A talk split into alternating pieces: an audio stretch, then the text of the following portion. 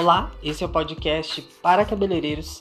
Eu sou Cassiano Pellens e hoje eu vou falar para vocês sobre marketing pessoal. Durante toda a minha carreira como cabeleireiro, eu sempre busquei aparecer, mostrar, fazer. E fazer acontecer é uma coisa muito importante para nossa área. E não se trata só de fazer dentro do salão de beleza. E acreditem se quiserem, uh, a maioria dos clientes que vieram para mim nos últimos anos não foram do Instagram, foram de ações que eu promovi ou que eu fiz, ou mesmo visagismo para grupos de teatro, coisas que na maioria das vezes eu não fui bem pago ou nem recebi nada. Às vezes a gente entra dentro da área da beleza achando que vai ganhar rios de dinheiro já de, de início, né? Ou então que tudo que você fizer você vai ter que lucrar com aquilo.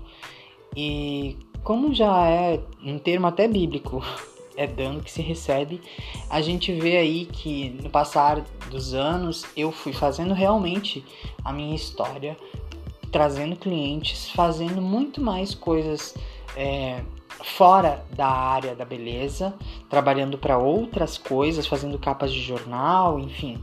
Como fazer isso é um outro passo. Mas é importante você agir, fazer alguma coisa para promover não só o seu salão, mas também o seu nome. Eu sempre digo que você é uma marca. Além do salão que você trabalha, você também é uma marca. E isso tem que ficar muito claro para as pessoas.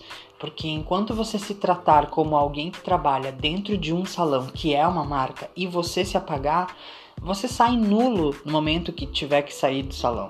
Agora, se você bate sempre na tecla da sua marca e se você se considera uma marca, você também vai trabalhar o tempo todo pensando em aproveitar esse momento e fazer com que uh, as pessoas te procurem por ser uma marca.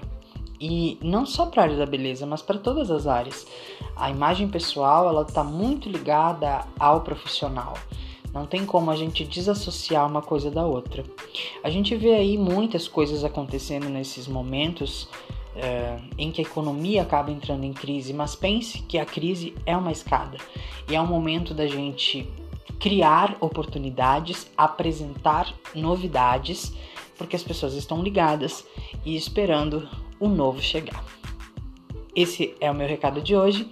Eu espero que vocês tenham gostado e espero vocês no meu próximo episódio, que a gente vai falar sobre marketing para salão. Até lá!